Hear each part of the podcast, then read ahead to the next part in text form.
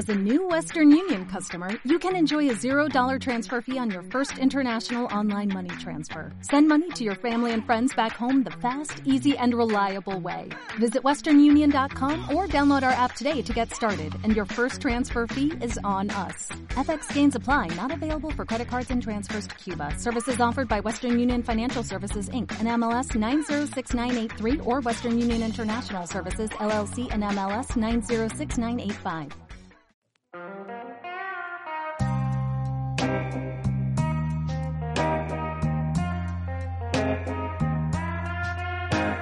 Los temas que mm, más controversia me ha creado y por el que más me han linchado en esto de la sexualidad ha sido el día que yo hablé de esos hijos que desean a sus madres.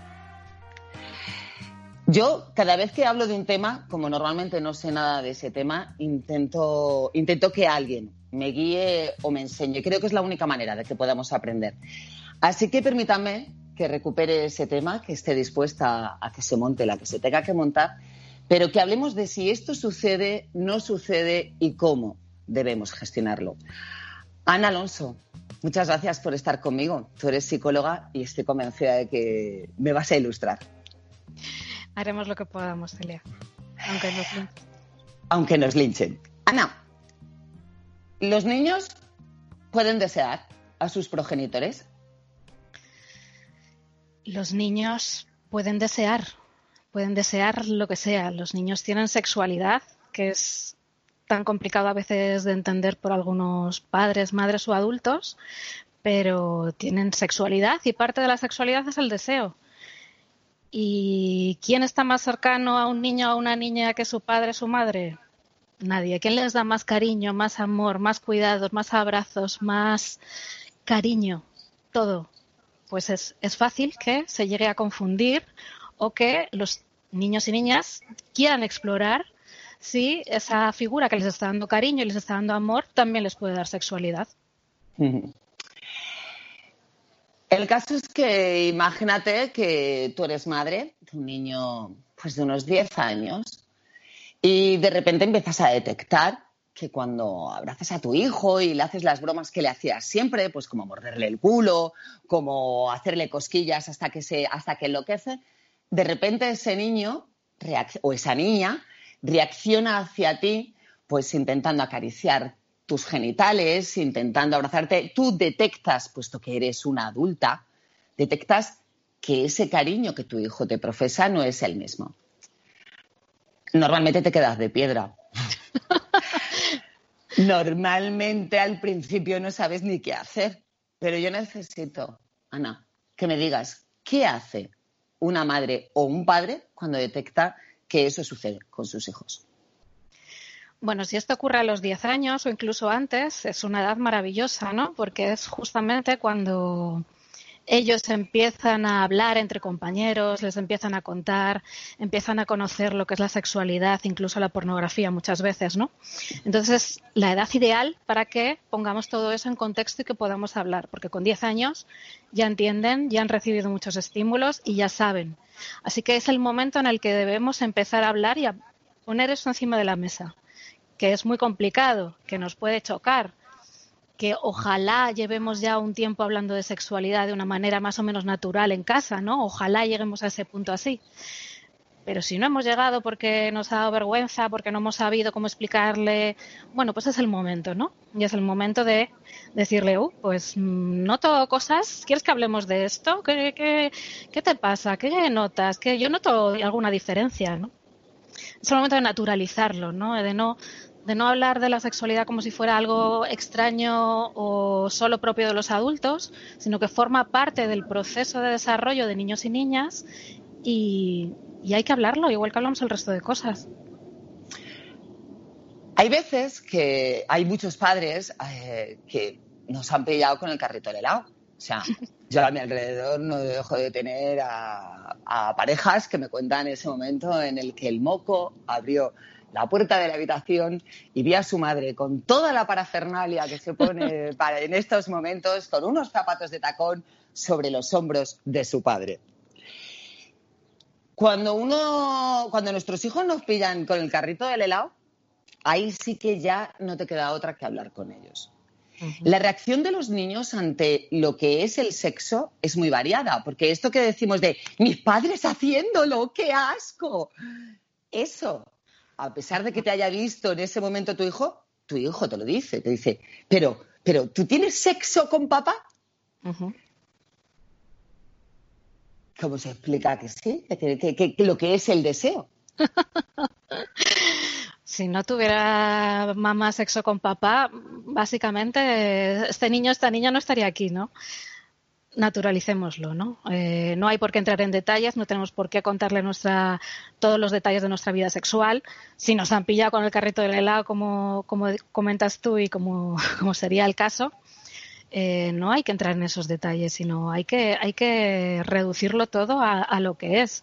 Mamá tiene deseo, papá tiene deseo, nos queremos, tenemos una relación en la que el sexo forma parte de nuestra vida y para nosotros el sexo es algo importante, que mantenemos en intimidad. Siento mucho que nos hayas descubierto, porque eso no es lo ideal, ¿no? Eh, lo ideal es que se mantenga en la intimidad, pero es el momento también para explicarle eso, ¿eh?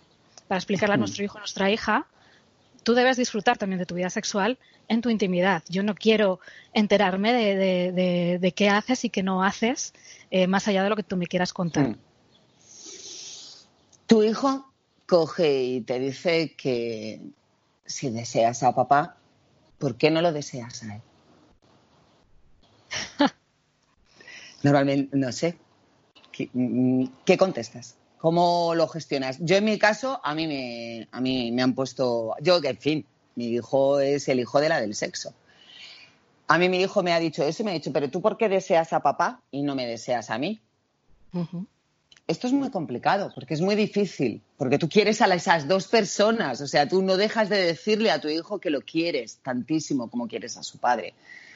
Em, el deseo equilibrarlo y ponerlo en una bandeja para que haya más deseo o menos deseo no es tan fácil. O sí, es mucho más fácil. Pero Celia, igual que nos puede querer un hermano, podemos querer a un hermano o una hermana, igual que podemos querer a un familiar, a una persona con la que tenemos un vínculo especial, igual que podemos querer a un amigo o una amiga hay un límite, ¿no? Entre el amor, el afecto, no es lo mismo y lo sabemos. Lo sabemos mucho más cuando somos adultos, ¿no? Hmm. Que el amor y el sexo no, tienen por qué ir unidos. Pero, pero claro, en esa edad es complicado y tienen que ir aprendiendo a encontrar ese límite, que alguien te puede hmm. querer y te puede mostrar todo el cariño del mundo, pero no tiene deseo sexual por ti. Hmm. Y que además tú quieres mantener las cosas así. Como madre o padre, le vas a seguir queriendo a tu hijo, a tu hija, pero eh, la sexualidad es algo que es muy íntimo, es tuyo y tú decides con quién. A las cosas de la Tana, arroba con todos nos llegan muchas historias. Y últimamente, una, una que empieza a repetirse, porque estoy hablando ya de bastantes, hombres de 20, 21, 25 años que cuentan cómo su madre les parece una persona magnífica y fantástica y dicen tener deseo hacia ella. Un poco tarde ahí ya, ¿no? Para gestionar. Es más complicado. Si llegas, si tú a ti de pequeño no te han enseñado precisamente lo que hemos hablado, a diferenciar entre deseo y amor, llegas a los 25 y de repente tienes a una madre de 50 años a la que quieres con locura y con la que has estado toda esta vida y que te ha estado profesando muchísimo cariño y de repente tú ya eres un adulto. Tendrías que, o sea, con 25 años tú tienes tu propia sexualidad. ¿Cómo colocamos el hecho de que haya hombres de 25 años que dicen, de, no me he encontrado, a nosotros no nos ha llegado ninguna eh, mujer de esa edad que diga desear a su padre. Ninguna. No digo yo que no existan, pero a mí lo que me han llegado, y digo bastantes, son hombres de 20, 25 años que me dicen desear a su madre. Pues es que lo has dicho tú, ¿no? Es, es una edad en la que esperamos que ya sean adultos. Pero especialmente en esta sociedad, el paso a la adultez cada vez se va retrasando más y tenemos unos eternos adolescentes que en la veintena todavía se comportan como tal, ¿no? Entonces, a veces sí que tenemos que poner esos límites como si fuera un adolescente, no pensar tanto en la edad, sino en qué nivel de madurez tiene esa persona, ¿no? Si con 25 años un hombre nos está diciendo que no sabe diferenciar el amor y el cariño del deseo sexual, em, pues tiene un problema. Pero ahí lo único que nos queda como madre y padre es poner un límite y poner el freno, el freno y tenerlo claro y dejar claro que le vamos a seguir queriendo y que es normal que se sientan atraídos por nosotros porque hemos sido y porque somos una figura importante para ellos, igual que para eh, una niña lo es un padre, para una adolescente chica sigue siendo un padre y cuando madura también, ¿no? Pero, pero hay que dar ese paso, esa ruptura para entrar en la edad adulta. El decir, estos son mis padres, esta es mi madre, este es mi padre, yo les quiero, les admiro, pero yo tengo que iniciar mi vida que seguramente como todos cargamos con los modelos que tenemos de lo que queremos en una pareja o no, porque al final es eso. La relación que tenemos con nuestro padre, nuestra madre cuando somos niños y niñas es un modelo con el que después nosotros vamos a buscar una pareja, en la que vamos a buscar ese cariño, ese cuidado, ese espacio seguro que muchas veces, la mayoría de las veces, coincide con el espacio de nuestra sexualidad. Pero hay que hacer esa ruptura, ¿no? Entonces, yo ahí veo un problema de falta de madurez y una madre o un padre que claramente dicen, yo lo puedo entender, pero este es el límite. Hay una cosa en todo esto planeando siempre y es el sentimiento de culpa. El sentimiento de culpa que puede tener una madre al detectar que su hijo de 20 años la desea. A esta mujer también va a haber que echarle un poquito una mano.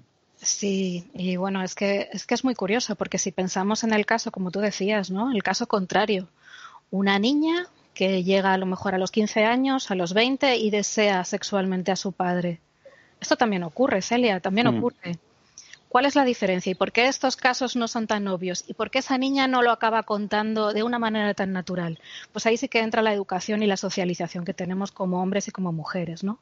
A los hombres les enseñamos y les enseña la sociedad, no solo la culpa no es nuestra de padres y madres, sino toda la, sociedad en la que estamos involucrados enseña a los hombres que pueden tener lo que quieran y cuando quieran.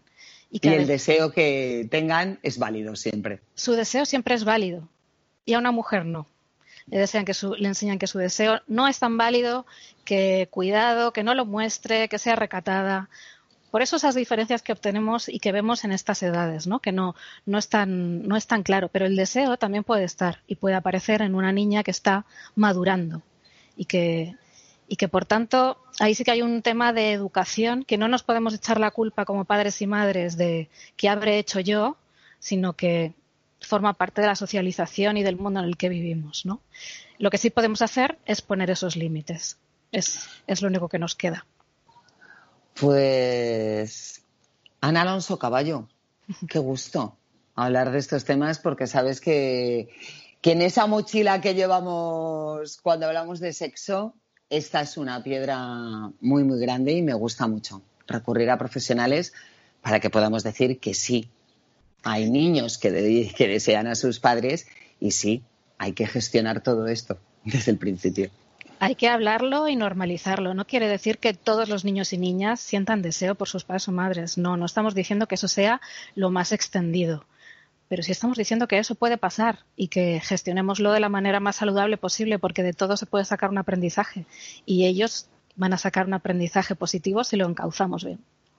Pues gracias por, por dejarnos aprender de este tema. Muchísimas gracias, Ana. Gracias, Celia. Un abrazo.